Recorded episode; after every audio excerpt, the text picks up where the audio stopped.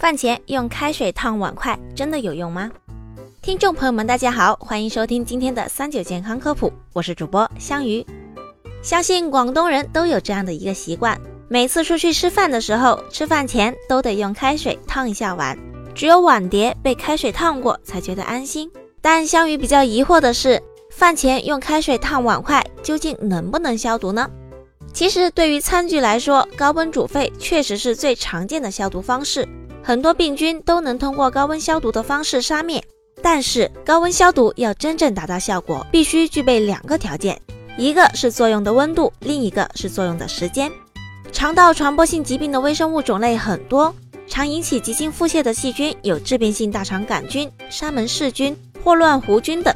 这些细菌多数要经过一百摄氏度高温作用一到三分钟，或八十摄氏度加热十分钟之后才能死亡。加热温度如果是五十六摄氏度，加热三十分钟之后，这些细菌仍可存活。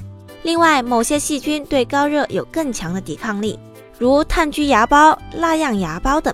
所以，吃饭前用开水烫碗，因作用温度和作用时间的不足，只能杀死极少数的微生物，并不能保证杀死大多数致病性微生物。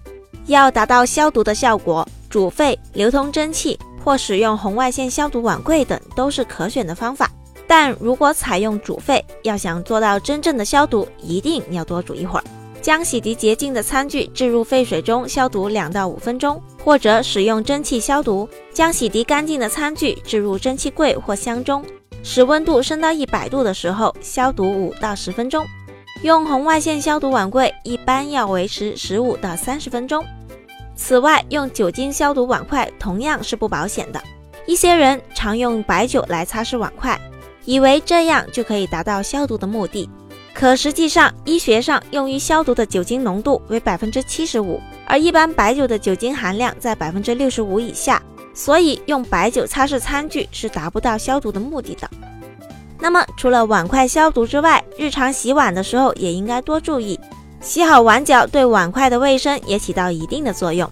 在洗碗的时候，有些人只注意洗刷碗内，而不注意洗刷碗底，结果碗碟碗的时候，这个碗的底就放在了另一个碗的上面，碗底的脏物和细菌正好带到另一个碗内，就会给病菌留下繁殖的温床。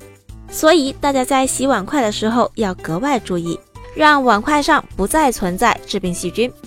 好了，今天的节目到这里也差不多了。祝大家春节假期快乐，我们明天再见吧。